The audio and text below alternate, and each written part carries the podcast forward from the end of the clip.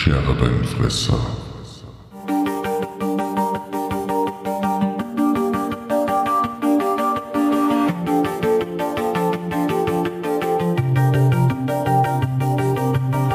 Hallo und willkommen zu einer neuen Episode des Drachentöter Podcasts. Ich bin Mike und heute rede ich gemeinsam mit Gianni über Scherbenfresser. Die Links dazu findet ihr wie immer in den Shownotes der Episode. Und los geht's. Heute spreche ich gemeinsam mit Gianni über sein Werk Scherbenfresser. Hallo Mike. Aber bevor wir zum Thema Scherbenfresser kommen, worum es sich handelt genau, wie das funktioniert, wer ist Gianni? Wie würdest du dich beschreiben, wenn man dich so auf der Straße treffen würde? Ich glaube, ich bin äh, im Alltag eher ein unauffälliger Typ. Wenn man mich auf der Straße sieht, trage ich wahrscheinlich Pulli und Jeans und Sneaker und eine Jacke, einen Bart und kurze Haare. Hm, also zum Verwechseln ähnlich mit jedem zweiten anderen, der da draußen rumläuft. Besonders in Corona-Zeiten ist, wo jeder einen Bart trägt. Genau, genau. Äh, der meistens auch wirr in der Gegend liegt und äh, inzwischen auch verhältnismäßig ergraut ist in den letzten paar Jährchen. Aber viel interessanter ist natürlich immer das, was unter der Hülle steckt. Ne? Also ähm, ich bin kurz vor 40, wohne äh, grob im Raum Stuttgart in Süddeutschland. Das ist jetzt mein äh, zweiter Ausflug nach Österreich und es freut mich sehr, wieder zumindest digital hier zu sein. Ich war tatsächlich einmal sogar körperlich in Wien, eine sehr schöne Stadt, äh, über die Weihnachtsfeiertage vor ein paar Jahren. Das war auch sehr schön, genau. Und dann war ich mal bei einem Podcast zu Besuch und jetzt darf ich wieder bei einem Podcast zu Besuch sein, diesmal beim Mike. Äh, und ich komme aber ursprünglich aus Italien, da habe ich meine ersten Lebensjahre verbracht mit meiner Familie, die dann irgendwann in den Großraum Stuttgart gezogen ist, weil es hier halt Arbeit gab. Ich bin so ein typisches ähm, Gastarbeiterkind, äh, also in zweiter Generation, also schön zweisprachig aufgewachsen, durfte in Deutschland auch aber Kindergarten und Schule und so besuchen und deshalb äh, hörte man den Italiener nicht mehr so arg heraus, wenn ich mich anstrenge. Aus welcher Region stammst du? Äh, aus Apulien, also in der Nähe von Bari in Süditalien. Genauer Gargano, das ist, wenn, der, wenn Italien ein Cowboy-Stiefel ist, dann hat er eine Spore. Also nicht der Stiefelabsatz, sondern ein Stück weiter oben ist eine Spore. Das ist ein großes Naturschutzgebiet. Das heißt äh, Gargano. Und äh, da aus einer kleinen, verträumten Stadt. Der eine Großvater war Fischer im See nebenan. Der andere Großvater hatte eine Farm aus dem Mittelalter wurde ich in die Moderne nach Deutschland katapultiert. Das klingt nach einer sehr interessanten Gegend dort, ja. Ist sehr schön, ja. Wir waren tatsächlich mit dem kleinen hölzernen Fischerboot meines Opas früher dann auf dem Wasser draußen und äh, er hat das Netz ausgeworfen und so frischen Fisch gefangen, den wir natürlich dann gemeinsam verspeist haben. Da habe ich sofort auch diesen Fischgeruch und so in der Nase, wenn ich da dran denke. Das klingt nach Urlaub, ja. ja, total, total. Genau, also ich, ich ähm, komme daher, wo andere Urlaub machen. Dann bin ich dann im Kessel gelandet, wie man Stuttgart auch so schön nennt. Hier riecht es dann um einiges anders. Ne? Je nachdem, entweder mehr nach äh, Autoindustrie oder an den U-Bahn-Haltestellen auch mal nach anderen Dingen.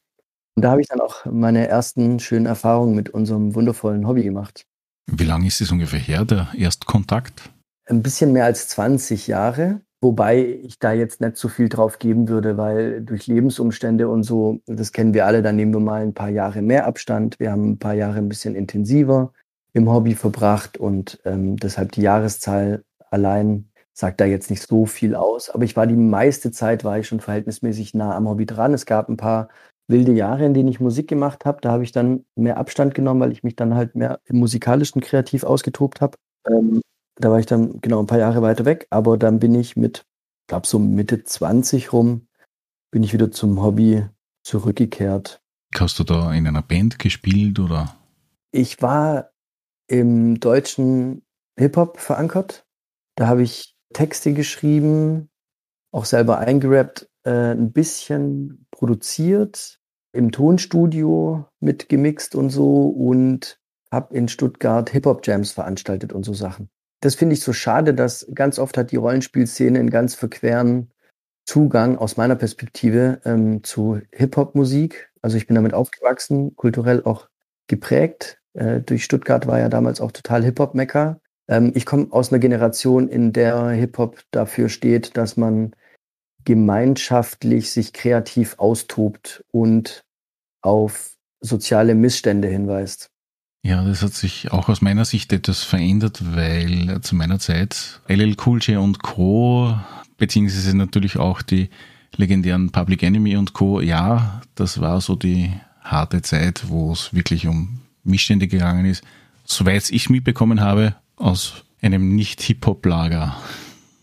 Damals, glaube ich, konnte man das vielleicht auch eher begreifen, weil das auch ähm, präsenter war, dass es da um andere Dinge geht. Ne? Also äh, der, der, Kommerz ähm, hat halt auch, der hat halt äh, in vielen Subkulturen um sich gegriffen ne? und den Hip-Hop jetzt in den letzten Jahrzehnten auch stark geprägt. War das bei dir äh, mehr deutschsprachiger Hip-Hop schon oder noch englischsprachiger? Das war hm, beides ziemlich gleichzeitig. Also Stuttgart war in den 90ern ja das Hip-Hop-Mecker, wie gesagt, und da kamen dann äh, die ganzen ähm, Kolchose hieß damals äh, die ganze Vereinigung. Da haben dann zum Beispiel Freundeskreis. Anna. Genau. Und Max Herre ist ja immer noch musikalisch aktiv und immer noch für sehr gute Musik bekannt. Massive Töne, ähm, Afrop, der sehr sozialkritische Musik gemacht hat. So, das war so die Ecke, mit der ich aufgewachsen bin. Und natürlich dann auch ein paar Amis. Wahnsinn, das ist wieder so lange her. Ja, total, total. Aber immer noch, es gibt immer noch man, wunderschönen Hip-Hop. Man muss heutzutage halt auch danach graben. Das Interessante ist ja heutzutage, ist ja alles für jeden immer zugänglich. Auch äh, Musik. Eine interessante Sache ist, bei Hip-Hop ist es genauso wie früher. Also bei gutem Hip-Hop. Um guten Hip-Hop zu finden, musst du immer noch genauso graben wie vor 20 Jahren, weil du hast jetzt zwar in jeder Straßenecke Hip-Hop und auf jedem Radiosender, aber gut, je nach Musikgeschmack, aber das ist ja nicht der gute Hip-Hop. Nach dem muss man halt immer noch graben, wie vor 20 Jahren im Plattenladen. Aber ich schweife ein wenig ab. Aber das ist, gehört zu mir, ist tief verankert und was mich da schon früh gecasht hat, war halt auch das Lyrische und das Geschichtenerzählen im Hip-Hop, das da stattgefunden hat. Also, dass man sich selbst auch in der Geschichte verortet hat. Gab ja schon immer eine Tradition im Hip-Hop, dass man Songs schreibt, in denen man Geschichten erzählt, ne, die real passiert sind oder auch nicht, aber die auf jeden Fall irgendwie einen echten Kern haben und auf jeden Fall interessant sind, auch zum Zuhören. Und das ist so für mich auch die, die, die große Überschneidung mit meinem Rollenspiel-Hobby. Also das Geschichtenerzählen war auch das, was mich schon immer im Rollenspiel gereizt hat. Also ich habe mich noch nie lange damit auseinandersetzen können, irgendwelche Stats zu optimieren und auszurechnen und so. Da habe ich dann irgendwann kopfmäßig irgendwann abgeschaltet, wenn das meine Rollenspiel-Freunde äh, am Tisch gemacht haben. Also das stört mich nicht, aber ich habe halt gemerkt, da schlägt mein Herz nicht für. Was war das erste System, mit dem du in Kontakt getreten bist? Wahrscheinlich D&D oder DSA, oder? Äh, natürlich das schwarze Auge, ähm, wie die meisten in Deutschland. Die erste Situation aber, in der ich auf Rollenspiele getroffen bin, die, die finde ich ganz markant, auch irgendwie für die Art und Weise, wie ich das Hobby kennengelernt und dann halt auch gelebt habe. Das hätte auch irgendein anderes System sein können. Äh, das war in der Rollenspiel AG in unserer Schule, da gab es eine AG für Rollenspiele, total cool, dass es sowas gab. Und da saß ich dann drin und ich hatte vorher noch nie Rollenspiele gespielt und ich bin natürlich mitten im Spiel dazugeprescht. Ich wusste überhaupt nicht, was das ist. Ich dachte, die packen gleich das Brettspiel aus und so, aber das war es natürlich gar nicht. Und dann meinte der Spielleiter, also ihr wisst vielleicht noch, beim letzten Mal, ihr seid auf diesem Drachen geritten und dann hat einer von euch den magischen Stein aus dem Rücken von dem Drachen gezogen, um zu gucken, was passiert, wenn man das macht während dem Flug. Und naja, es passiert das, was eben ja, so passiert, wenn man äh, magische Drachen irgendwie in ihrem Fluss stört und zwar verwandeln sie sich zurück in Stein. Äh, also meine allererste Rollenspielszene war, du fliegst auf einem magischen Drachen irgendwo weit oben in der Luft und er wird, äh, er, er starrt plötzlich zu Stein. Was tust du? Und da haben den Spielleiter überhaupt nicht meine Skills interessiert und gar nichts. Ich habe eh nicht verstanden, was da auf dem Papier stand. Und er wollte einfach nur meinen kreativen Input haben, was ich jetzt tue. Und ähm, ich habe damals einen Novadi-Charakter in die Hand gedrückt bekommen. Das sind ähm, Menschen, die in der Wüste leben. Der hat den langen Umhang an und das ist natürlich völlig unrealistisch, aber ich habe dann erzählt, wie ich eben aus diesem langen Umhang irgendwie den so über meinen Kopf spanne, dass der eben zu einem Fallschirm wird und dann lande ich sanft und das hat dem Spielleiter dann gereicht und deshalb habe ich die Szene überlebt. Aber ich würde sagen, ich musste über die Szene noch öfter nachdenken, weil die so prägnant auf den Punkt bringt, was mich dann auch immer wieder zurück ins Rollenspiel gebracht hat und mich dran gehalten hat. Erstens, wir waren direkt in einer Spannungssituation. Also wir waren direkt in einer Situation, in der es tatsächlich um etwas ging. Wir waren in einem fantastischen Setting. Also ähm, das ist schon etwas, was mich auch immer wieder reizt. Ähm, etwas, das außerhalb des, des Normalen liegt. Und dem Spielleiter hat mein kreativer Input interessiert. Und das, das finde ich auch so super spannend dran, ne? dass da verschiedene Geister am Kopf sitzen, verschiedene Köpfe und durch die kreativen Zugänge von jedem Einzelnen spinnt sich da so eine magische Geschichte zusammen, die sonst nie hätte entstehen können. Das war meine erste Rollenspielsituation und ich war sofort verliebt. Dein erstes Mal war eigentlich, ähm, was ich muss sagen, genial, ja. Und wegbereitend, so wie du es geschildert hast. Ja, ja, also ähm, ich, ich weiß nicht, wahrscheinlich wäre ich auch am Hobby geblieben, äh, wenn das eine andere Erfahrung gewesen wäre. Aber das hat mich schon sehr schnell gekriegt. Also ich hatte vorher nur Brettspiele gespielt, auch Fantasy-Brettspiele. Und das hat mir schon sehr viel Spaß gemacht. Also ich wäre schon, denke ich, dabei geblieben. Aber das hat mir, sagen wir es mal so, ich habe von, ich habe durch den guten Spielleiter von Anfang an gezeigt bekommen, welche Dimensionen Rollenspiel sprengen kann. Ne? Weil ich habe nicht gemerkt, ah ja, das ist wie Brettspiel nur ohne Figuren, ich habe gemerkt, wow, das ist ja verrückt. Ich erzähle dem Typen irgendwas und der reagiert einfach spontan drauf, obwohl ich mir das gerade selber ausgedacht habe. Und das war halt nicht sowas wie, ja, ich gehe links um, um den Gang oder ich schlage mit der Waffe zu oder so. Ne? Also etwas, was ich auch verhältnismäßig auf, hätte auf einem Brett simulieren können, sondern es war ja völlig außerhalb jeglichen Brettspiels in meinem Verständnis. Und ähm, ich glaube, das ist das, was mich da von Anfang an so, so arg gecatcht hat, dass ich da meine kreative Ader so ausleben konnte. Oder vielleicht die auch dadurch überhaupt entwickelt habe, dass ich da so Interesse dran habe, mich da so auszuleben. Gehen wir mal ein, Stück zurück. Ungefähr zu dieser Zeit, wo du das erste Mal Kontakt gehabt hast. Hast du äh, irgendwelche Literatur favorisiert oder Kinofilme oder warst du eher distanziert von den damaligen Dingen, die es da gegeben hatte? Das ist eine super gute Frage. Die habe ich echt noch nie gehört.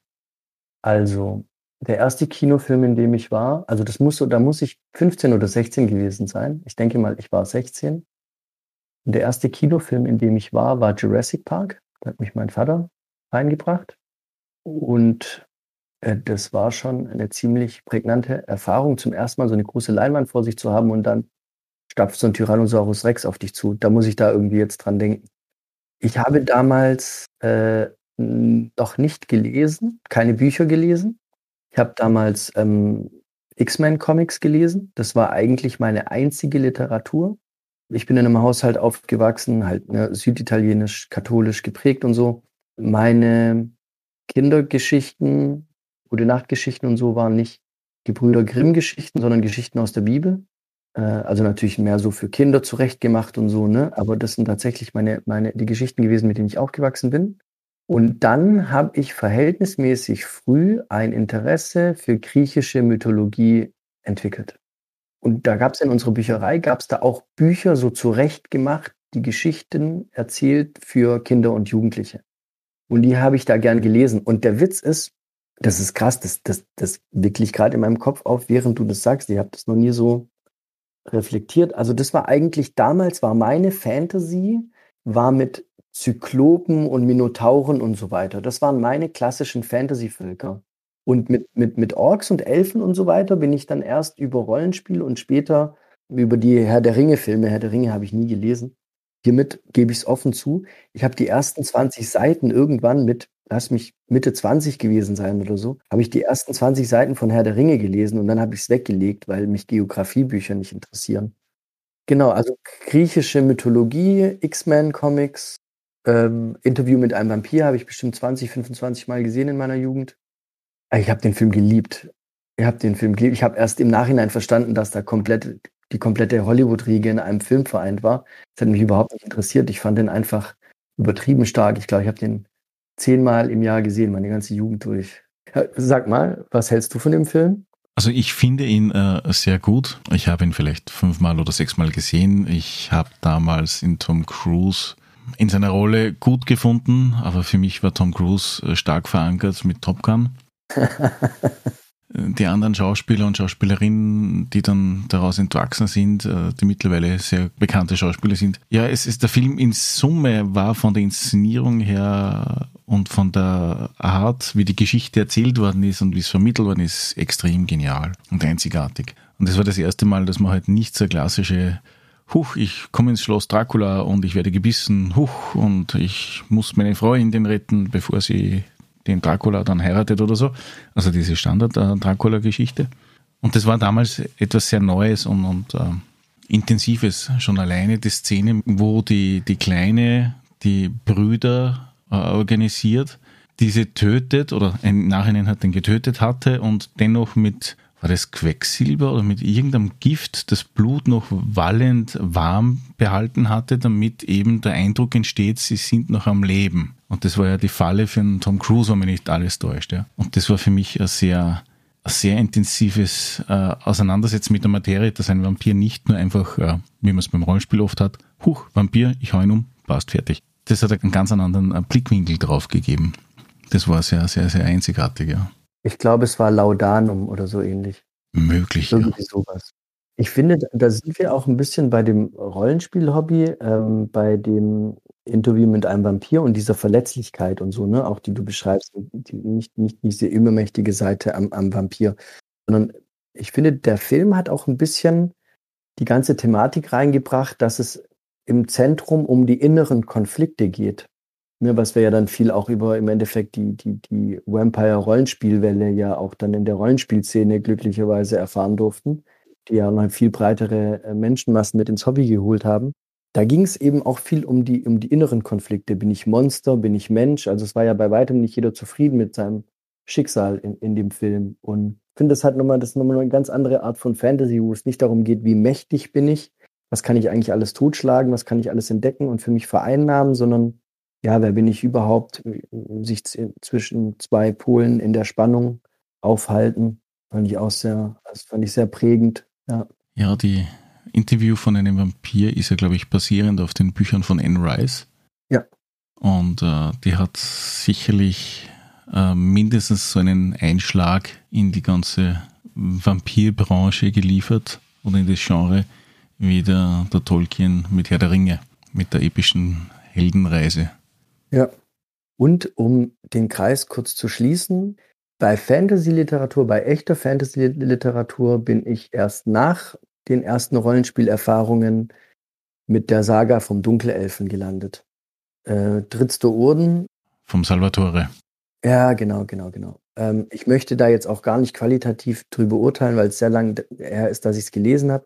Aber was mich daran auch so gecasht hat, war, ähm, der war auch so zerrissen. Ne? Der ist in dieser abgrundtief bösen Welt aufgewachsen, ähm, wurde eigentlich von außen dazu getrieben, dazuzugehören, wollte er aber nicht. War der Gute in seiner Welt, ist dann an die Oberfläche gegangen, nur um dann von allen gehasst zu werden, weil er ja eigentlich der Böse sein sollte. Also war auch total interessante Spannungsfelder und da gab es auch immer wieder so Tagebucheinträge zwischen den Kapiteln, so fiktive von ihm. Die fand ich auch einfach super stark, also so ähm, Monologe. Ich mag behaupten, ich leide bisschen an einem nennen wir es Syndrom, das mehrere Leute haben, die wie ich aus einem eher literaturfernen Haushalt kommen.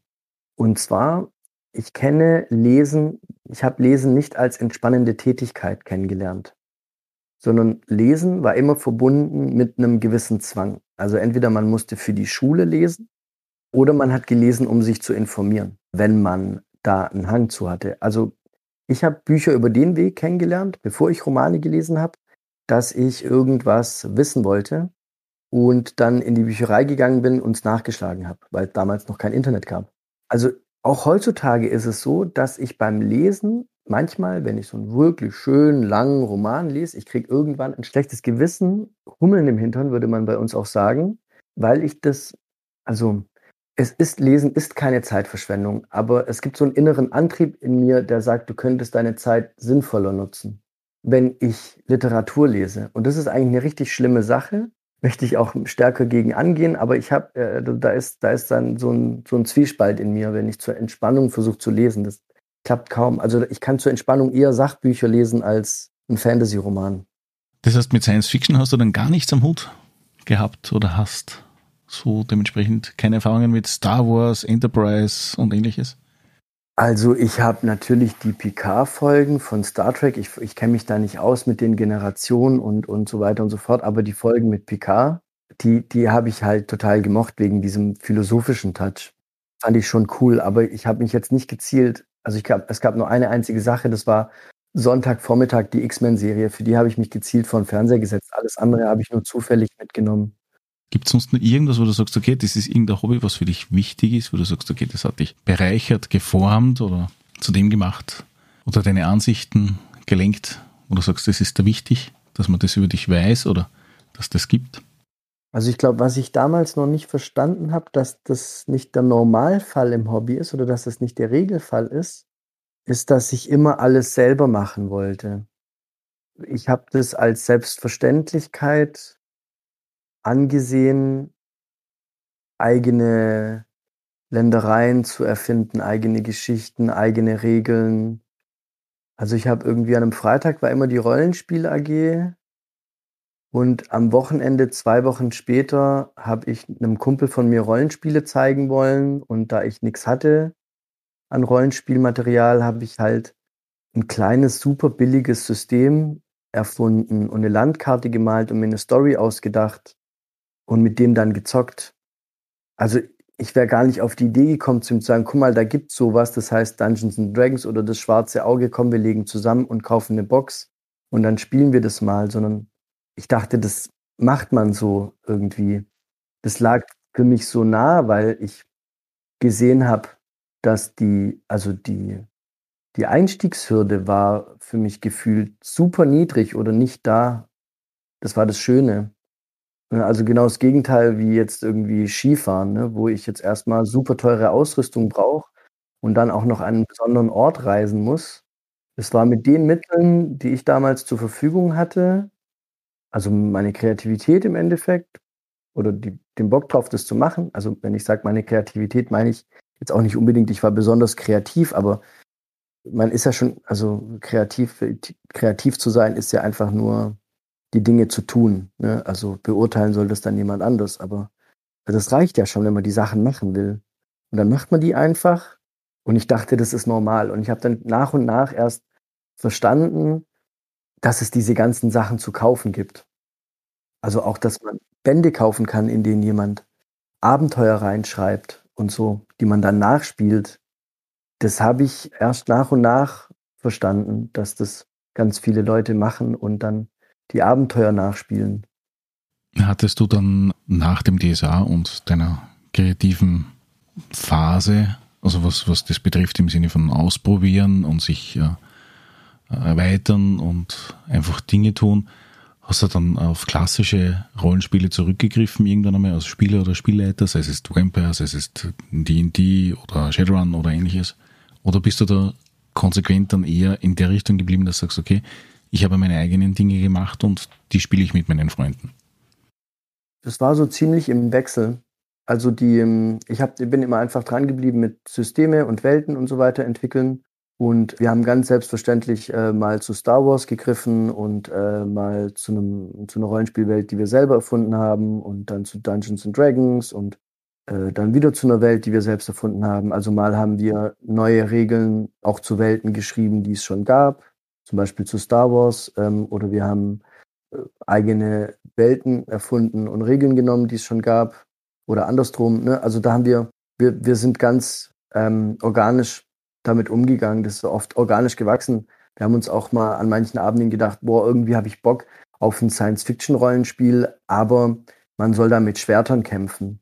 Also nicht mit Lichtschwertern. Also es war mehr so ein, noch, noch Fantasy-mäßiger, aber halt in der fernen Zukunft. Und dann hat man halt an einem Abend irgendwie ein Setting gebaut und, und Regeln dazu und einen Abend später hat man es dann gespielt. Also irgendwie war das ganz selbstverständlich, dass man da mit diesen ganzen Elementen gespielt hat, immer im Wechsel.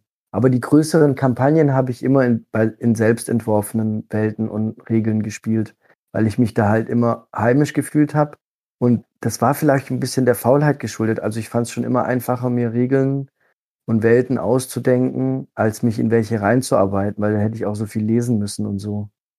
Und dann war das vielleicht auch so ein bisschen ein Faulheitsaspekt, dass ich dann zu den Leuten gesagt habe, aber ich habe ein eigenes System geschrieben, wir brauchen das Regelwerk nicht studieren. Das bedeutet aber auch im Umkehrschluss, du hast als Spieler bei klassischen Kaufsystemen mitgemacht und als Spielleiter mit deinen eigenen Systemen gespielt. Tendenziell genau das. Vor allem, wenn es um längere Geschichten ging. Ich habe auch ab und zu mal in meinen, also in den Welten, die ich erfunden habe, die hat auch mal jemand anders geleitet. Das gab es schon auch mal, aber tendenziell so, wie du sagst. Ja, und ich habe sehr viel immer bin ich auf Cons gewesen. Äh, ich liebe Cons auch immer noch, ähm, physische Cons vor allem. Ich hoffe, sie kommen irgendwann wieder, äh, weil einfach du sitzt mit Leuten zusammen, mit denen saßt du noch nie an einem Tisch, zu den verrücktesten Uhrzeiten, spielst du die verrücktesten Sachen. Und ich habe mich in den seltensten Fällen fürs gleiche System zweimal eingetragen. Also ich habe durch meine Con-Besuche über die zwei Jahrzehnte hinweg bestimmt 50, 60 Systeme ausprobiert. Also auch irgendwelche verrückten chinesischen Sachen, bei denen man einen Taschenrechner braucht, um rauszufinden, ob die Probe gelungen ist oder nicht. Weil mich echt an verrückte Sachen erinnern und viele selbstgeschriebene Sachen, ne? irgendwelche so verrückten Nerds wie ich, die auf eine Con kommen, die irgendwie ihr Kellersystem mitgebracht haben, sofort eingetragen, sofort mit den Leuten gespielt und mit denen stundenlang rumphilosophiert, wie man jetzt äh, welche Regeln umsetzen kann und was gut und schlecht ist daran und so. Also ganz, äh, bin, hat mich immer sehr neugierig auf die Sachen geschmissen. Konnte für meine Mitmenschen auch sehr nervig sein. Und irgendwann einmal ist das Konzept zur Scherbenfresser entstanden. Ja. Was ist so der Hintergrund dazu? Was kannst du jetzt darüber erzählen für Leute, die das nicht kennen, die maximal vielleicht mal den Titel gesehen haben? Um was geht's da? In Scherbenfresser geht es um eine Gruppe Menschen, die einen Schrecken überlebt hat. Und dieser Schrecken hat ihre Erinnerungen und zum Teil auch ihre Persönlichkeiten in Scherben zerborsten. Und der Schrecken ist vorbei, wenn die Charaktere äh, aus ihrer Ohnmacht erwachen. Und dann versuchen sie, die, die Scherben zusammenzusetzen und sich an alles zu erinnern, was passiert ist, wer sie selbst sind, wer die Menschen sind, mit denen sie unterwegs sind.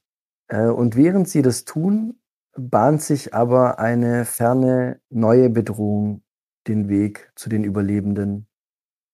Und das ist der Scherbenfresser. Der Scherbenfresser ist mehr eine Metapher. Es kann als übersinnliches Wesen verstanden werden oder als ein allgegenwärtiges Prinzip als eine menschliche Urerfahrung. Und zwar, dass oft der größere Schrecken erst noch auf einen zukommt, wenn man meint, es wäre alles längst vorbei. Also so ganz praktische Beispiele wären zum Beispiel, ähm, also auch Szenarien, die man spielen kann. Du hast, es gab ein Vorbeben, dadurch ist vielleicht das Gebäude eingestürzt, in dem man sogar ist. Also man ist gerade so mit dem Schrecken und dem Leben davongekommen ähm, und versucht sich aus den Trümmern rauszukämpfen und ahnt aber zu Beginn noch gar nicht, dass das nur ein Vorbeben war und der große Schrecken auf einen erst noch zukommt. Oder wenn man das Ganze in eine Fantasy-Welt versetzt, äh, man hat es mit einer, mit einer kleinen Einheit feindlicher Truppen zu tun, dann haben jetzt da ein paar Orks oder, oder ein paar Dämonen oder sonst irgendwas ein das kleine Dorf angegriffen. Man hat gerade so überlebt, konnte die Gegner gerade so zurückschlagen, hat viele Verluste erlitten, versucht jetzt alles neu aufzubauen ahnt aber noch nicht, dass nur die Vorhut war der großen Armee, die eigentlich erst noch auf dem Weg ist, das Dorf zu überrollen. Und der Scherbenfresser kann dann eben verschiedene Sachen sein. Ne? Kann, äh, der personifiziert eben immer diesen, diese, diese Rückkehr des Schreckens, die zum Ende hinkommt. Und Scherbenfresser, ich nenne das auch als Erzählspiel, äh, weil es starke Anleihen am Rollenspiel hat. Also man übernimmt eine Rolle von einer oder einem Überlebenden man hat einen Charakter, der hat aber zum Beispiel auch keine Zahlen drauf. Also es gibt äh, keine Zahlen auf dem Charakter, man hat keine Stärke von vier oder sowas ähnliches. Funktioniert äh, ein bisschen anders. Ähm, und es hat aber auch große Anleihen aus, aus anderen Bereichen, die ich eher so erzählspiellastig sehe. Äh, und zwar bestimmt man stark die Story selbst mit als Spieler. Die kann man stark selbst mitprägen. Und die Geschichte ist immer in, an einem Abend abgeschlossen. Also es ist sozusagen ein eher wenn man das aus der Rollenspielbrille sieht, würde ich es beschreiben als ein regelarmes Mystery-Horror-Rollenspiel, das auf One-Shots ausgelegt ist. Das heißt, du kannst das, das Setting frei definieren, wie du möchtest, die, die Ursprungssituation genauso. Und das Wichtige ist nur, dass danach noch etwas passiert. Genau, genau. Da gibt es natürlich dann die Mechanismen, die einen da durchleiten. Die sind auch im Endeffekt darauf fokussiert, diesen Spannungsbogen aufzubauen und dieses äh, Finale ähm, vorzubereiten und dann eben auch durchzuführen. Und was die Wahl des Szenarios angeht, also äh, es gibt ja ein Buch dazu, ein Regelbuch sozusagen, und also das ist alles drin in dem Buch, was man braucht. Und da sind sechs verschiedene Settings beschrieben. Also das reicht von hm, einer klassischen Fantasy-Welt, den, den, den goldenen Zwanzigern, äh, die 90er, ferne Zukunft und dann noch ein ganz verrücktes Zeitreise, Schrägstrich, Reise in den Tod und zurück Dings, also so, so, so ein Setting, in das man, in dem man alles und jeden spielen kann. Äh, das wird eher erst angeraten, wenn man die Regeln schon ein bisschen genauer kennt, sonst könnte es zu verwirrend werden. Genau, und ähm, dann gibt es Tabellen im Buch, da kannst du, im Endeffekt würfelst du einen Satz aus. Du würfelst vier Würfel und dann kannst du ein bisschen mehr als 500 verschiedene Szenarien auswürfeln. Ich lese dir jetzt mal beispielhaft so einen Satz vor, von dem man dann ausgeht und von dem aus spinnt man dann das Szenario. Und zwar zum Beispiel in den goldenen Zwanzigern in einer einsamen Villa im Wald missglückte ein Ritual. Nur das klingt jetzt schon so ein bisschen Lovecraftesk, Cthulhuid. Das heißt, man stellt das Setting fest über einen Würfelwurf in den goldenen Zwanzigern. Dann kommt ein Ort in einer einsamen Villa im Wald. Und dann kommt der Schrecken. Missglückte ein Ritual. Durch diesen Schrecken verlieren die Spieler äh, ihr Gedächtnis. Und der Schrecken, der äh, ist aber nur ein Teaser darauf, was später noch kommen kann als Scherbenfresser. Also es wird am Ende auf jeden Fall einen Scherbenfresser geben. Es gibt aber auch die Variante, auf die das Spiel hinauslaufen kann, dass der Scherbenfresser tatsächlich nur ein innerer Konflikt von den Spielenden ist. Und der jetzt gar kein Monster, das am Ende irgendwie bekämpft werden muss. Also als Beispiel, äh, wir, wir sind äh, in, einem, in, einem, Raumschiff äh, durch die Gegend geflogen, sind durch eine äh, Sonneneruption äh, irgendwie haben wir alle unser Bewusstsein verloren, ein paar Maschinen sind kaputt gegangen und so weiter und so fort. Und dann sind wir wieder erwacht und haben versucht herauszufinden, was los ist äh, und haben irgendwann äh, entdeckt, dass wir Raumpiraten auf der Flucht sind und dass wir, bevor wir in die Sonneneruption gekommen sind, ziemlich wertvolles Zeug gestohlen haben, Medikamente, deren Diebstahl anderen Menschen das Leben gekostet hat, beziehungsweise kosten könnte, wenn wir es nicht rechtzeitig zurückbringen. Und jetzt sind wir in dem inneren Konflikt. Der Scherbenfresser war, ist immer, die Scherbenfresser bedeutet auch immer eine gewisse innere Konfrontation. Ähm, in dem Fall war es, das kehren wir zurück, stellen uns und nehmen die Strafe entgegen, mit der wir vom Gesetz bestraft werden, aber die Menschen überleben, weil wir denen die Medikamente zurückbringen. Oder fliehen wir und überleben wir, aber nehmen äh, den Tod dieser Menschen auf unsere Schultern. Und klar, bevor die Sonneneruption war, wussten wir, wir sind äh, ruchlos und wir nehmen äh, den, den Tod dieser Menschen in Kauf. Aber nach dem Verlieren unseres Gedächtnisses und nachdem wir uns von einer neutralen Position aus unser Gedächtnis wieder erarbeitet haben, äh, waren wir in einer, in einer ganz anderen Dilemmasituation als vorher, weil wir gemerkt haben, oh mein Gott, was für Schweinehunde sind wir eigentlich? Wollen wir diese Schweinehunde bleiben? Wir haben durch diese Sonneneruption eine zweite Chance bekommen. Weil du sagtest, die Spieler können sehr viel mitgestalten. Können sie den Scherbenfresser mitgestalten oder ist es eher mitgestalten im Sinne von das Environment, also sprich die Umgebung, dass zum Beispiel das Raumschiff größer ist als ursprünglich angenommen und solche Dinge? Da hole ich jetzt mal ein Stück weiter aus, damit man so das Gesamtpaket versteht. Scherbenfresser kann man mit oder ohne Spielleitung spielen, beziehungsweise mit fester Spielleitung oder mit wechselnder Spielleitung. Das heißt, dass die Spielleitungsrolle in jeder Szene um eine Person am Tisch weitergeht, sozusagen. Äh, das Spiel ist in eine feste Szenenanzahl gepackt. Und zwar sind es ähm, bis zu sechs Szenen. Die, die ersten vier Szenen, die laufen nach dem gleichen Muster. Und zwar erst stehen die Überlebenden vor einer Herausforderung und wenn sie die Herausforderung gemeistert haben, dann machen sie Entdeckungen. Ist das das klassische repetitive Muster von äh, jedem zweiten ähm, Action- oder Mystery- oder Horrorfilm oder sonst irgendwas? Spannungsbogen aufbauen, ja. Genau, also zum Beispiel, du, du, du fliehst vor dem Monster, äh, dabei verirrst du dich in der Höhle und in der Höhle findest du heraus, dass dieses Monster schon vor 2000 Jahren hier mal beschworen wurde oder sonst irgendwas. Oder äh, eine Herausforderung kann auch sein, du versuchst einen Safe zu knacken, dann schaffst du es und im Safe findest du die geheimen Unterlagen, die du brauchst, um von der, äh, um von dem Raumschiff zu fliehen oder sowas. Ja, also äh, es ist im Endeffekt immer Herausforderung, dann kommt Entdeckungsphase, dann wieder Herausforderung, Entdeckungsphase und das erfolgt viermal. Dann kommt das Finale mit dem Scherbenfresser und falls die Überlebenden das Finale bestehen, kommen noch die Abschiedsszenen, bei dem jeder so einen Ausblick in die Zukunft äh, seines oder ihres Überlebenden werfen kann.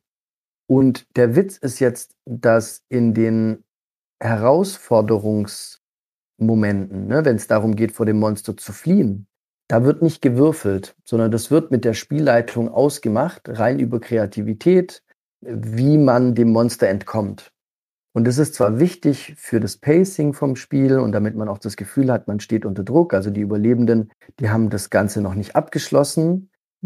Die eigentlichen Spannungsmomente im Spiel entstehen aber in den Entdeckungsphasen, die immer nach den Herausforderungen folgen. Weil in den Entdeckungsphasen wird nämlich gewürfelt, ähm, ob man eine Entdeckung machen kann und ob man die dann geistig übersteht. Also jetzt ein Beispiel. Ähm, du, äh, man macht in der ersten Szene, äh, man flieht vor dem Monster, flieht in die Höhle und dann würfelst du auf diese Tabelle und da kommt dann eine Frage raus. Zum Beispiel, wer wurde Opfer des Schreckens?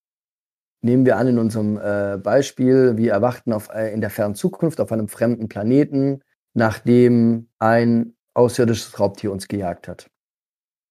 Wir erwachen also fliehen in diese Höhle, würfeln auf die Entdeckungstabelle und dann kommt die Frage raus, wer wurde Opfer des Schreckens? Und diese Fragen beantwortet nicht die Spielleitung, sondern beantwortet einer der Überlebenden selbst.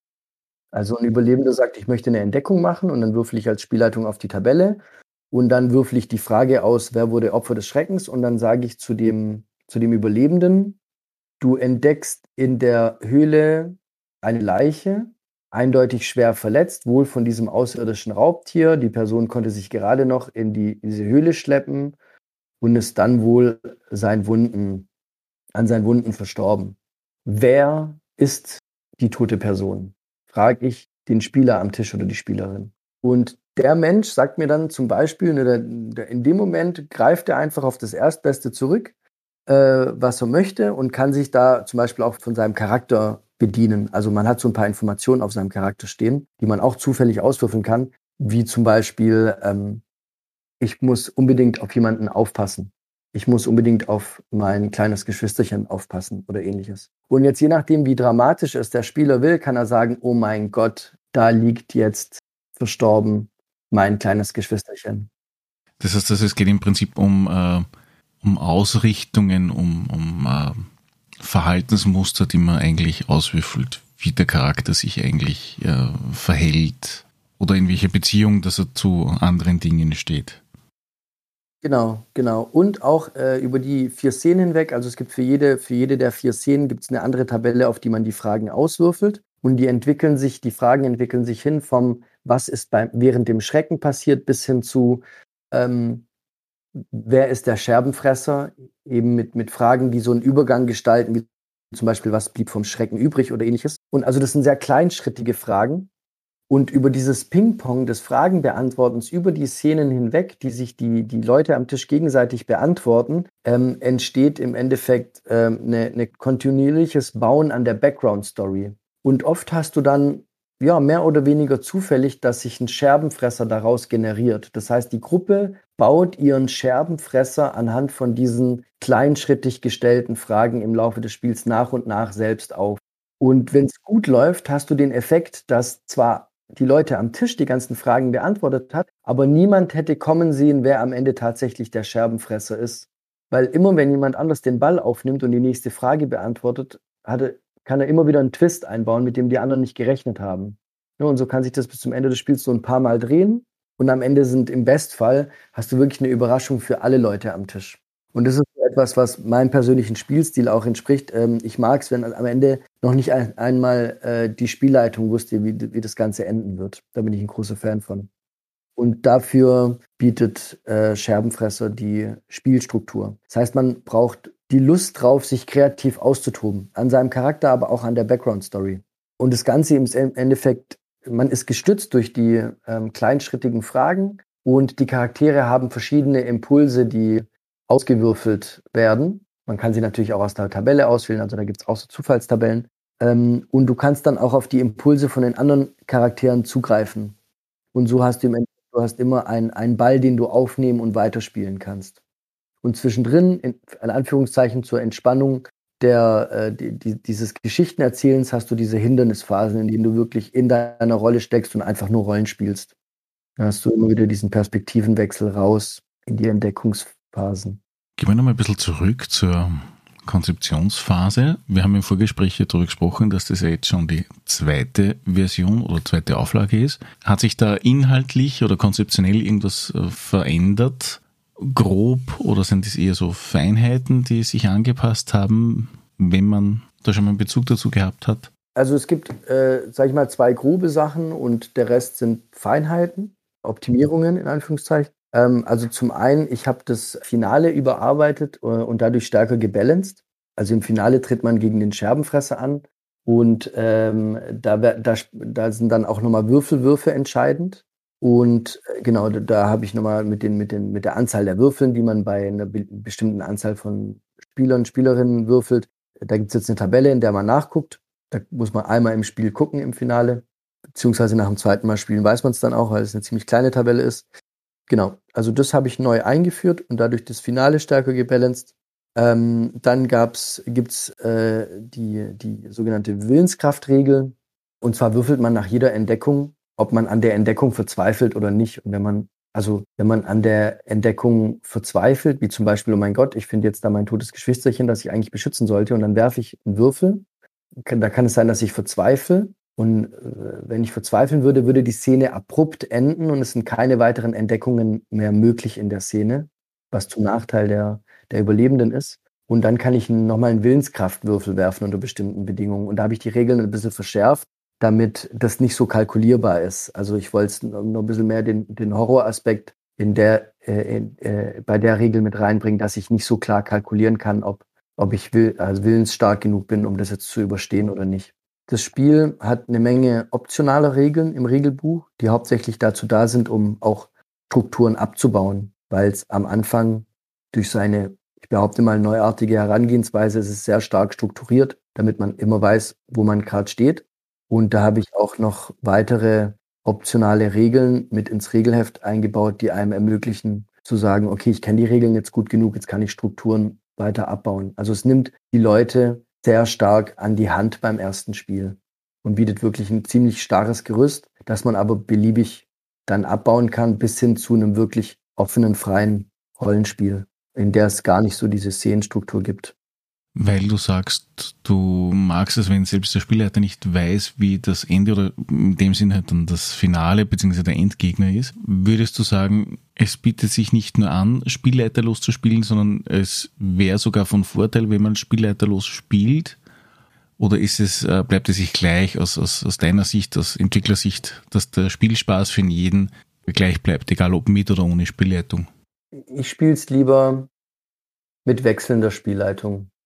Also ohne Spielleitung war jetzt, habe ich vorhin ein bisschen falsch ausgedrückt, ne? man hat entweder die feste Spielleitung oder eine wechselnde Spielleitung, äh, bei der es dann von Szene zu Szene wechselt.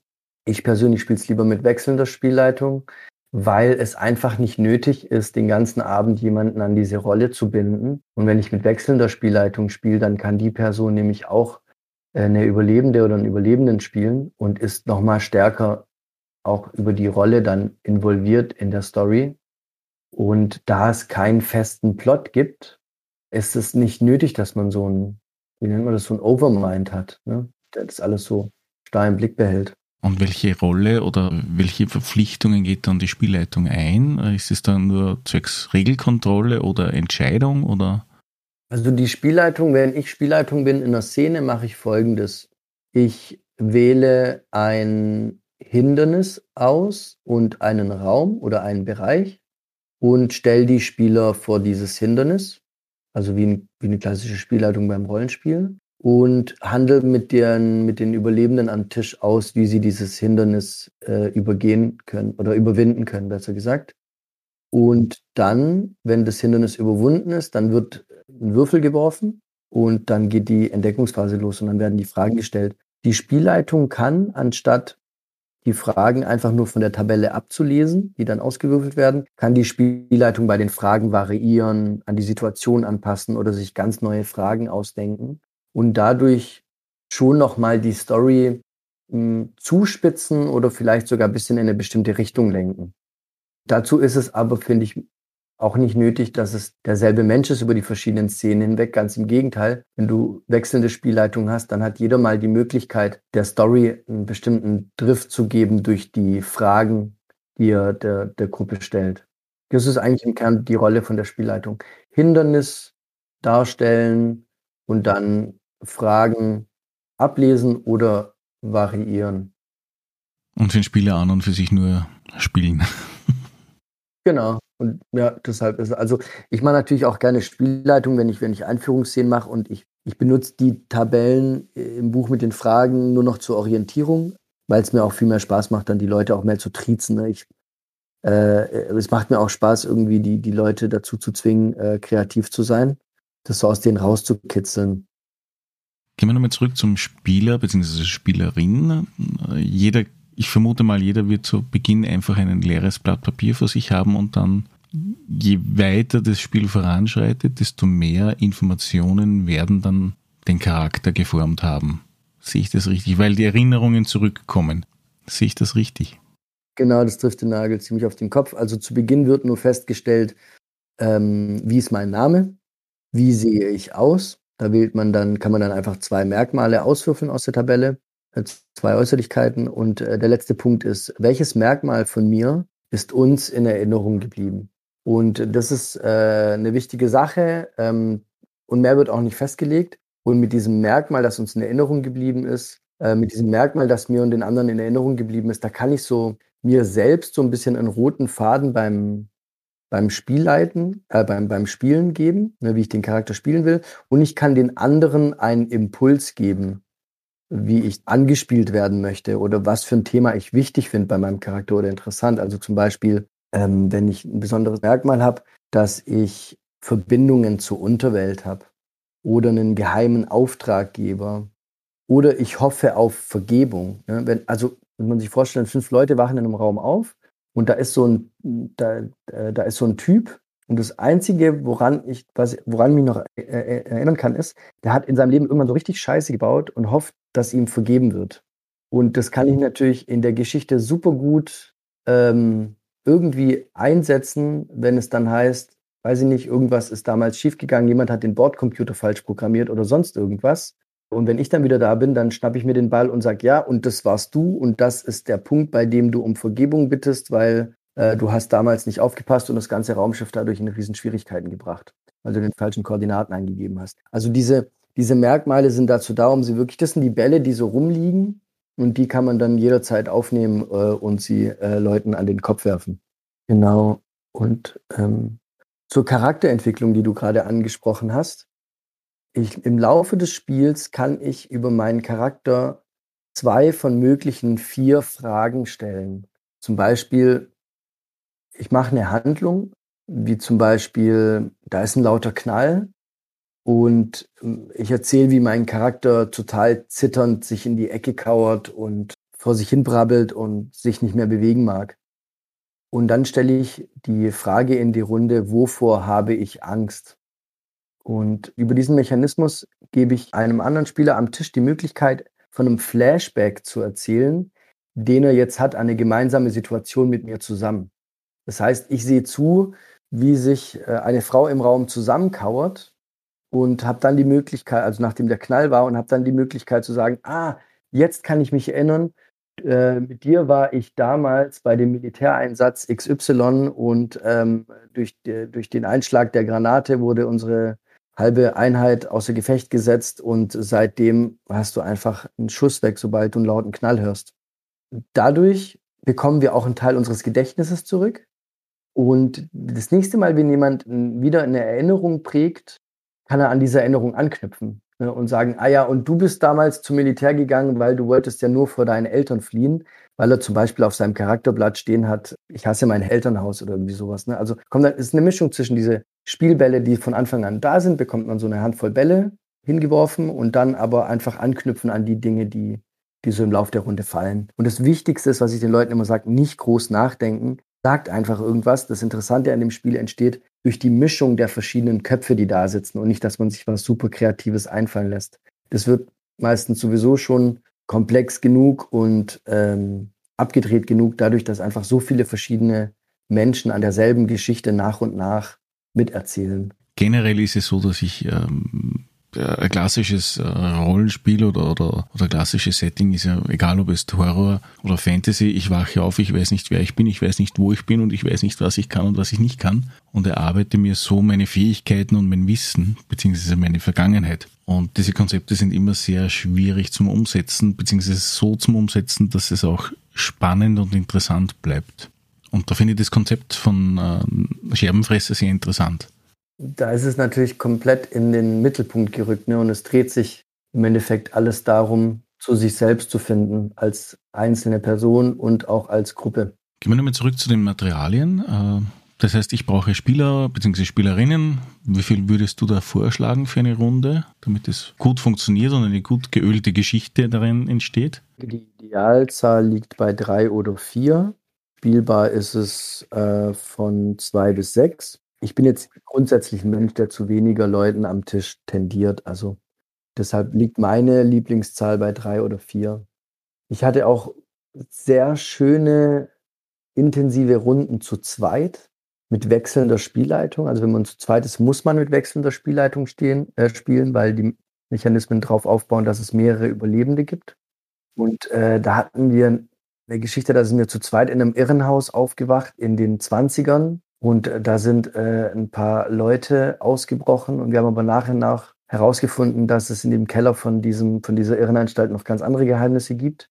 Und das war total, das ist total verrückt interessant, wie zwei Leute sich gegenseitig Sachen an den Kopf hauen und also wieder einfach neue Sachen draus passieren können. Ne? Also die, die weder der eine noch der andere gedacht hat und trotzdem kommen sie also äh, durch die Synergie der zwei Köpfe. Äh, dazu brauche ich natürlich Scherbenfresser grundsätzlich nicht, äh, aber es äh, bietet mir halt eine Struktur, um kreative Ideen zusammenzubringen. Genau, das ist der Anzahl der Menschen am Tisch. Du hattest nach den Materialien gefragt. Ein paar W6 brauche ich. Also reicht einer, ist aber auch schön, wenn jeder am Tisch einen hat. Wenn ich noch ein paar Reserve W6 habe, ist es auch nicht schlecht, um die Willenskraftwürfel darzustellen, ist aber optional. Dann brauche ich Charakterbögen oder Überlebendenbögen, wie ich sie nenne. Das sind aber so wenig Informationen, die kann ich mir eigentlich wenn ich wollte, auf ein Schmierblatt schreiben. Ähm, jetzt ist es so, das ganze Spiel ist in einer Box erhältlich. Es gibt es natürlich auch als PDF, das Buch. Äh, für mich ist es aber ein Spiel, das sehr von seinen Materialien lebt. Ich bin auch so ein großer Fan, über Materialien Atmosphäre mit aufzubauen. Deshalb habe ich das Ganze in eine Box gepackt, in der das Buch drin ist. Dann sind da die überlebenden Bögen drin, die eben dann auch im Bestfall schön hergemacht sind. Und auf der Rückseite von den überlebenden Bögen ist eben auch eine, eine Regelübersicht. Ne? Die kann man dann einfach umblättern. Also auf der Vorder- und Rückseite sind da die einzelnen Regeln drauf. Die passen auch im Endeffekt fast komplett auf den Charakterbogen, auf die freien Ecken, die es dann noch gibt. Und deshalb ist da dieser, dieser ähm, der Charakterbogen ganz praktisch. Äh, dann gibt es den sogenannten Szenariobogen. Da sammelt man verschiedene Räume und Hindernisse und Entdeckungen und so weiter und so fort, die man im Laufe der Zeit und von Beginn an in dem Szenario vorfindet oder vorfinden möchte. Da sind noch ein paar kleinere Sachen drin, wie eine Mappe und ein Lesezeichen und so weiter, aber die braucht man natürlich grundsätzlich zum Spielen nicht. Was ganz wichtig ist, sind die Scherbenmarker, die da mit dabei sind. Scherbenmarker im Endeffekt sind es äh, Scherbenimitate, also wie man, wie, wie wenn man jetzt, wenn ich einen Spiegel auf den Boden hau, das sind dann Dreiecke und Rauten und Trapeze und so Zeug in verschiedenen Formen und Größen. Und die verteile ich auf dem Spieltisch. Und die spiegeln dann tatsächlich auch. Also das sieht dann, wenn man das äh, sich schön verteilt auf dem Tisch, tatsächlich so aus, wie man da so einen kleinen Spiegel drauf zudeppert hätte. Äh, was natürlich so eine atmosphärische Angelegenheit ist. Und die liegen dann verteilt auf dem Tisch, weil unsere Scherben sind ja zu Beginn zu borsten. Wenn ich das Material nicht habe, dann kann ich aber auch ein stinknormales DIN A4-Papier nehmen und das in Dreiecke schneiden oder so. Also dem steht nichts im Weg. Und dann beginne ich zu spielen und diese Scherben sind verteilt auf dem Tisch. Und jedes Mal, wenn ich eine Entdeckung mache oder wenn ich ein Flashback habe und eine Verbindung zu einem anderen Überlebenden über eine gemeinsame Erfahrung aufbaue, nehme ich so eine Scherbe und schiebe sie in den Mittelpunkt des Tisches. Und da bauen wir nach und nach, schieben wir die Scherben zusammen und bauen da wortwörtlich unser Gesamtbild auf. Von der ganzen Szenerie, von unseren Überlebenden, Also im Endeffekt wächst der Spiegel in der Mitte, in dem wir uns selbst sehen, durch diese Splitter, die wir zusammenschieben. Und das ist tatsächlich auch die, einzige Wertigkeit, die es in dem ganzen Spiel gibt. Also je, wie mächtig wir gegen den Scherbenfresser zum Ende des Spiels sind, hängt davon zusammen, wie viel wir rekonstruieren konnten. Und ob wir an einer Entdeckung verzweifeln oder nicht, liegt daran, äh, also entscheidet sich daran, da würfeln wir gegen die Anzahl der Scherben, die wir in dieser Szene schon zusammenfügen konnten. Weil natürlich, wenn wir auf, auf engstem zeitlichen Raum viele Flashbacks haben, viele Erinnerungen, ist die Wahrscheinlichkeit höher, dass der Geist von irgendeinem von uns daran zerbricht, dass es einfach zu viel für einen wird. Äh, und deshalb werden die bis zum Szenenende gesammelt und darauf wird dann gewürfelt und es wird immer schwieriger, je mehr Scherben es werden. Und zum Szenenende werden die alle dann ins Gesamtbild eingefügt und das Gesamtbild in der Mitte wächst und die, die haben wir dann sicher, die Scherben. Bis zum Finale. Und dann würfeln wir im Endeffekt gegen, äh, gegen den Scherbenfresser und der frisst uns diese Scherben aus dem Gesamtbild in der Mitte weg. Und wenn wir zum Ende hin noch Scherben übrig haben, am Ende des Finales, dann haben wir den Scherbenfresser überwunden. Konnte der Scherbenfresser unser komplettes Gesamtbild wortwörtlich auffressen, dann sind wir an ihm gescheitert. Das heißt, gescheitert als Gruppe und nicht als einzelne Person einer Gruppe. Genau, ganz wichtig. Ja, du sagst es. Ich kann mich auch dazu entscheiden, mich im Finale zu opfern für die Gruppe. Im, im Finale zu sterben oder sich zu opfern, muss aber nicht bedeuten, dass ich am Scherbenfresser gescheitert bin. Also mich meinen inneren Dämon zu stellen und äh, mich dafür zu opfern, aber zum Beispiel jetzt das Portal in, in die Dämonenwelt dadurch zu verschließen, dass ich mich opfer, weil ich auch dran schuld bin, dass es geöffnet wurde, kann genauso bedeuten, den Scherbenfresser zu überwinden. Also es geht in erster Linie tatsächlich auch wenn es am Ende ein Endkampf mit Geballer und sonst irgendwas ist, ist es am Ende tatsächlich der innere Sieg oder die innere Niederlage, die darüber entscheidet, ob wir den Scherbenfresser überwunden haben oder nicht. Man kann das natürlich, ich hatte auch ganz klassische Actionrunden, ne, wo wir einfach am Ende aus dem Hubschrauber gesprungen sind und mit dem Maschinengewehr alle Monster kalt gemacht haben. Also man kann das schon auch auf der Ebene spielen. Das macht schon auch Spaß, weil das Geile ist, du kannst total die krassen Sachen erzählen und du hast keine nervigen Skills, die dich jetzt daran stören, äh, dass das jetzt doch nicht klappt. Nee, das, das passt dann schon. Du kannst dann mit dem Raketenwerfer dem 5-Meter-Monster genau zwischen die Augen schießen und so. Das ist schon auch cool. Aber die, die prägenden Erinnerungen, die mir geblieben sind an die Runden, die ich gespielt habe, waren schon die, die echt so tief ins moralische Fleisch geschnitten haben. So. Wenn jetzt jemand sagt, er möchte das gerne spielen, wo würde man dich vermutlich treffen können? In welcher Region? Also, wenn man es tatsächlich äh, vorhat, mit mir zu spielen, muss man sich wahrscheinlich nach Süddeutschland bewegen. Da bin ich dann, ähm, sage jetzt den Leuten nichts, aber da bin ich dann irgendwie von Speyer bis nach Ulm oder so ähnlich unterwegs, also so im, im südwestlichen Teil. Aber es kommt schon auch mal vor, dass man mich auf eine Con einlädt, die ein bisschen weiter weg ist. Und äh, da bin ich grundsätzlich dann auch nicht abgeneigt, wenn es irgendwie ja, wenn man es irgendwie sinnvoll unterbringt. Also ich habe auf der einen oder anderen Con, konnte ich auch schon Workshops anbieten zum, zu Self-Publishing oder zu kreativen Prozessen oder sowas. Also kann man ja manchmal auch schön damit verbinden, ne, damit es irgendwie ein runderes Programm ist und damit sich die Anreise vielleicht für alle eher lohnt. Und dann kann man mich sehr gerne ähm, grundsätzlich ansprechen, äh, aber sonst eher im Südwesten von Deutschland. Inzwischen ist es aber so, also es gibt mit den Scherben auch eine Online-Variante Scherbenfresser zu spielen. Ich habe da im Endeffekt keine offizielle Plattform, sondern ich habe in, in Google Drive habe ich im Endeffekt einen Spieltisch angelegt mit Scherbenmarkern. Es gibt äh, beschreibbare PDFs äh, als Charakterbögen, also Charakterbögen, die man dann beschreiben kann. Und, äh, und alle Materialien, die, die man für Scherbenfresser braucht, äh, gibt's online. Da kriegen dann ähm, also alle, die das Spiel auf irgendeine Form erhalten, egal ob PDF oder die Box, bekommen äh, den Link zu dem ganzen Material. Und dann kann man das genauso auch online spielen. Also habe ich ja, ne, das Spiel ist veröffentlicht worden am 1. Mai. Ich glaube, das war plus minus zwei Monate nach dem ersten, nach Beginn des ersten Lockdowns. Da war die erste Veröffentlichung. Also das Spiel wurde fast noch nie mit den Scherbenmarkern von mir gespielt. Das ist total schlimm und traurig für mich. Also ich habe es eine Handvoll Mal mit den Scherbenmarkern spielen können. Ja, genau. Und sonst habe ich selber eher online gespielt. Wo kann man es erwerben? Ähm, in erster Linie auf www.scherbenfresser.de. Der, vielleicht kommt der Podcast ja auch noch während der Vorbestellungsphase. Da kriegt man äh, einen 100% aus Baumwolle bestehenden Stoffbeutel mit dazu. Der ist auch gedruckt mit einem wunderschönen Scherbenfresserbild. Und das ist dann sozusagen, anstatt einem Plastikbeutel, ist das dann der Scherbenbeutel, in dem die Scherben drin sind. Also einfach nur ein bisschen eine edlere Ausführung, kriegt man dazu geschenkt.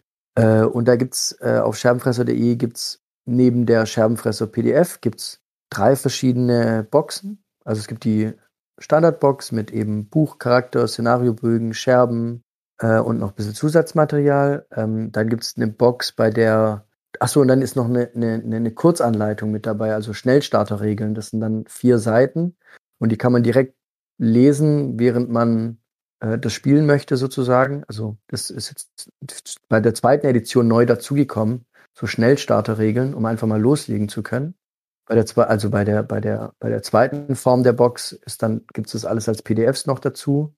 Und bei der dritten Form der Box, die ähm, komplette, das komplette Überlebenspaket, da ist noch ein kleines Erzählspiel dabei, das heißt Fetensprenger.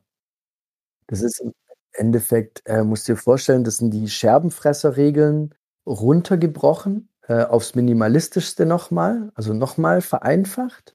Und das ist sehr humoristisch, äh, soll es sein. Äh, da geht es dann darum, in Fetensprenger übernehmt ihr die Rollen einiger Freunde, die nach einer wilden Party oder vielleicht auch nur nach einem überraschend berauschenden Tee in ihrer liebsten Stube plötzlich ihr Gedächtnis verloren haben. Nun versucht ihr aus dem Schlamassel zu entkommen und euch daran zu erinnern, welcher wichtige Termin denn gleich nochmal bevorstand.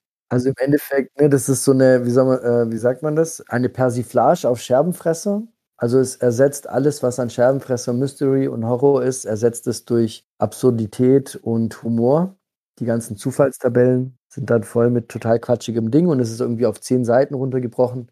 Kann man sich äh, auch kostenfrei im Internet runterladen. Den Link gibt es auch auf scherbenfresser.de oder eben als Print erhältlich einzeln oder im kompletten Überlebenspaket. Ähm, kurze Frage, hast du das Spiel auch irgendwo schon bei irgendwelchen Händlern deponieren können? Oder? Es gibt diesen großen Online-Shop in Deutschland, äh, das, der Sphärenmeister, genau. Der hatte äh, von der ersten Edition Bücher, jetzt habe ich vor ein paar Tagen mit dem gesprochen, der ist ausverkauft. Ähm, jetzt sprechen wir gerade drüber, dass der welche von der zweiten Edition aufnimmt. Und ich habe äh, mit der zweiten Edition vor, da an diverse Einzelhandel ranzutreten, aber noch nicht also wenn das jemand hört und mir einen Tipp hat, auf welchen Laden ich zukommen sollte oder mir grundsätzlich einen Tipp hat, wie ich herausfinde, äh, weil ich habe damit noch keine Erfahrung, wie ich Spiele in den Einzelhandel bekomme, äh, gib mir gerne Bescheid. Das sind meine ersten Schritte in der Richtung. Bisher lief alles über den Onlinehandel. Gibt es noch irgendwas Wichtiges, was wir vielleicht vergessen hätten oder so?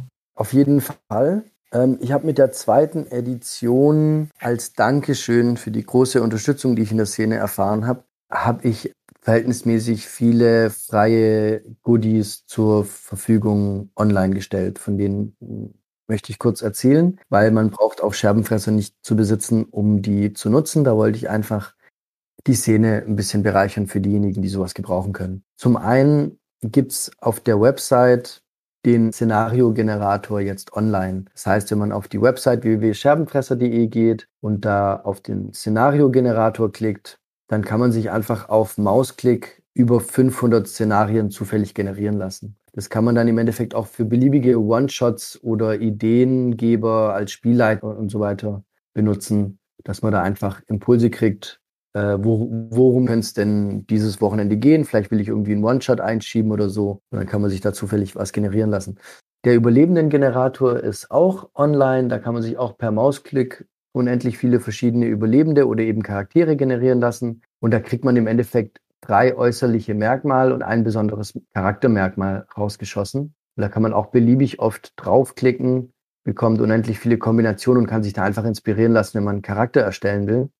Den habe ich jetzt, also die ganzen Tabellen aus dem Buch, den habe ich im Endeffekt in einem digitalen Zufallsgenerator umgewandelt und die gibt es auf der Website. Dann eine ganz besondere Geschichte ist eine, ich nenne sie mal Audio-Solo-Story. Das ist vielleicht grundsätzlich auch ganz interessant. Ich weiß nicht, ob du sowas schon mal gehört hast. Es gibt eine Firma in Deutschland, die heißt Ear Reality. Die produziert für Amazon Alexa und auch für andere Geräte und Webseiten Audio-Spielbücher sozusagen. Also du kennst noch die klassischen Spielbücher, gehst du nach rechts oder gehst du nach links, schlag Seite 17 oder Seite 37 auf. Ja, ja, die kennen wir alle. Also die Hexenmeister vom Flammenden Berg oder wie die alle geheißen haben. Genau. Und diese Firma macht Audiospielbücher. Das heißt, das sind Spielbücher, die von professionellen Sprechern eingesprochen werden, die auch echt qualitativ ziemlich hochwertig sind dann kannst du, wenn du sowas wie Amazon Alexa benutzt, per Sprachbefehl entscheiden, wie du als Charakter jetzt agierst. Oder wenn es auf einer Website ist, dann klickst du die Antwort einfach an, nachdem du dir den Text über den Audiokanal angehört hast. Und so eine Story gibt es jetzt auch für Scherbenfresser. Also das heißt, du kannst auf die Website gehen, dann klickst du auf Audio Solo Story spielen und dann kannst du völlig kostenfrei diese professionell von dieser Firma produzierte Scherbenfresser Story zocken die, das dauert so 20, 25 Minuten. Die wurde auch von einem, von einem Autor geschrieben, die, der von der Firma engagiert worden ist. Äh, ich war da nur als Redakteur sozusagen tätig, also habe da nochmal zusammen mit dem drüber geschaut und so weiter. Das Ganze noch ein bisschen an die Mechanismen angepasst und so. Und da kannst du zum einen kostenfrei dir 20 Minuten die Zeit vertreiben und zum anderen kannst du einen Einblick gewinnen, wie so eine, wie die Atmosphäre einer Scherbenfresserrunde ist. Das ist eine verhältnismäßig düstere Geschichte, muss ich schon sagen muss nicht so düster sein, aber auch so von den Mechanismen her, wie das abläuft mit den Entdeckungen, was passiert, wenn ich verzweifle an meinen Entdeckungen und so weiter. Und das Ganze eingesprochen von einem echt super coolen Sprecher. Lohnt sich, macht Spaß. Ich kenne so etwas in der Form nicht. Ich bin eigentlich auch noch nie drüber gestolpert. Aber es bietet sich natürlich mit, äh, mit Google Assistant oder Alexa natürlich massiv an, ja. Wird es da noch mehr geben aus deiner Sicht her? Äh, in Bezug auf Scherbenfresser oder im Allgemeinen? Mm, Scherbenfresser. Ist nicht geplant, äh, war auch mehr ein Experiment, war aber super spannend, die Erfahrung zu machen. Äh, ist jetzt gedacht als Promo-Tool im Endeffekt für das Scherbenfresser-Spiel. Also ich hätte noch kein Konzept, wie ich das in Zukunft irgendwie verorten sollte oder so, weil es ist natürlich, es ist zeit- und kostenaufwendig aber es generiert jetzt, also es ist nicht monetär irgendwie, dass es da weitere finanzielle Dinge generiert. Also ich, muss, ich musste da jetzt auch nichts finanzieren, sondern Reality hat es finanziert und durfte dafür sozusagen meine Marke benutzen. Das war so der Deal. Ich, ich wüsste nicht, wie ich es irgendwie verankern sollte in Zukunft. Das wäre, glaube ich, eher das Problem. Ich, ich finde das Konzept genial. Das musst du echt ausprobieren. Probier mal diese Scherbenfresser-Story aus, wenn du mal 20 Minuten Zeit hast. Das ist, also jetzt gar nicht wegen dem Inhaltlichen der Story und so, aber einfach wegen dem Feeling, wie das ist. Du, du lehnst dich zurück, wenn du es auf dem Smartphone, ne? du kannst es auf dem Smartphone spielen. Im, im, in dem Buch ähm, gibt es auch, da sind QR-Codes um die Charaktere zu generieren, um die Szenarien zu generieren und um diese Solo-Story zu spielen. Also du sitzt da mit deinem Handy, scannst kurz den QR-Code an, liegst dann im Bett oder in der Bahn oder auf dem Sofa und mit Kopfhörern und zockst einfach diese Story und klickst halt auf den Bildschirm, wie du dich entscheidest und hörst dir das einfach an von diesem Sprecher eingesprochen. Es ist einfach eine Weiterentwicklung von den Hörbüchern. Ne? Das ist einfach eine, eine zeitgemäßere Umsetzung, ne? weil das ist das, was an an Spielbücher. Spielbücher sind einfach vom Konzept her altbacken. Also damals revolutionär, aber heutzutage halt einfach altbacken bei den Möglichkeiten, die wir haben. Und diese Audio-Solo-Stories, nenne ich die in der Mangelung eines besseren Namens, die sind einfach, die passen einfach viel besser in unsere heutigen Lebensumstände. Und witzigerweise, also Scherbenfresser ist nach Aussage von der E-Reality-Firma, ist die zweite Marke sozusagen oder das zweite, wie soll man sagen, Universum in der ganzen Branche, die so eine Audio-Solo-Story haben. Pathfinder und Scherbenfresser. Das sind die zwei Welten, die vertreten sind äh, als so eine Story. Dann bedanke ich mich für diese wunderbare und sehr intensive und sehr spannende Vorstellung von Scherbenfresser, von einem Spiel, wo ich persönlich sagen muss, es klingt sehr, sehr, sehr spannend und sehr interessant und bietet Umsetzungen von Konzepten an, die mir sehr gut gefallen. Vielen herzlichen Dank dafür und auch nochmal für die Einladung. Äh, war mir echt eine große Freude, in deinem gemütlichen und interessanten Podcast zu Gast zu sein. Ich danke. Tschüss. Und tschüss. Und schon ist die Episode wieder zu Ende. Ich hoffe, sie hat euch gefallen. Hinterlasst doch einen Kommentar unter www.drachentoeter.at, iTunes, Facebook, YouTube oder per E-Mail unter podcast.drachentoeter.at. Bis zum nächsten Mal, euer Drachentöter Mike.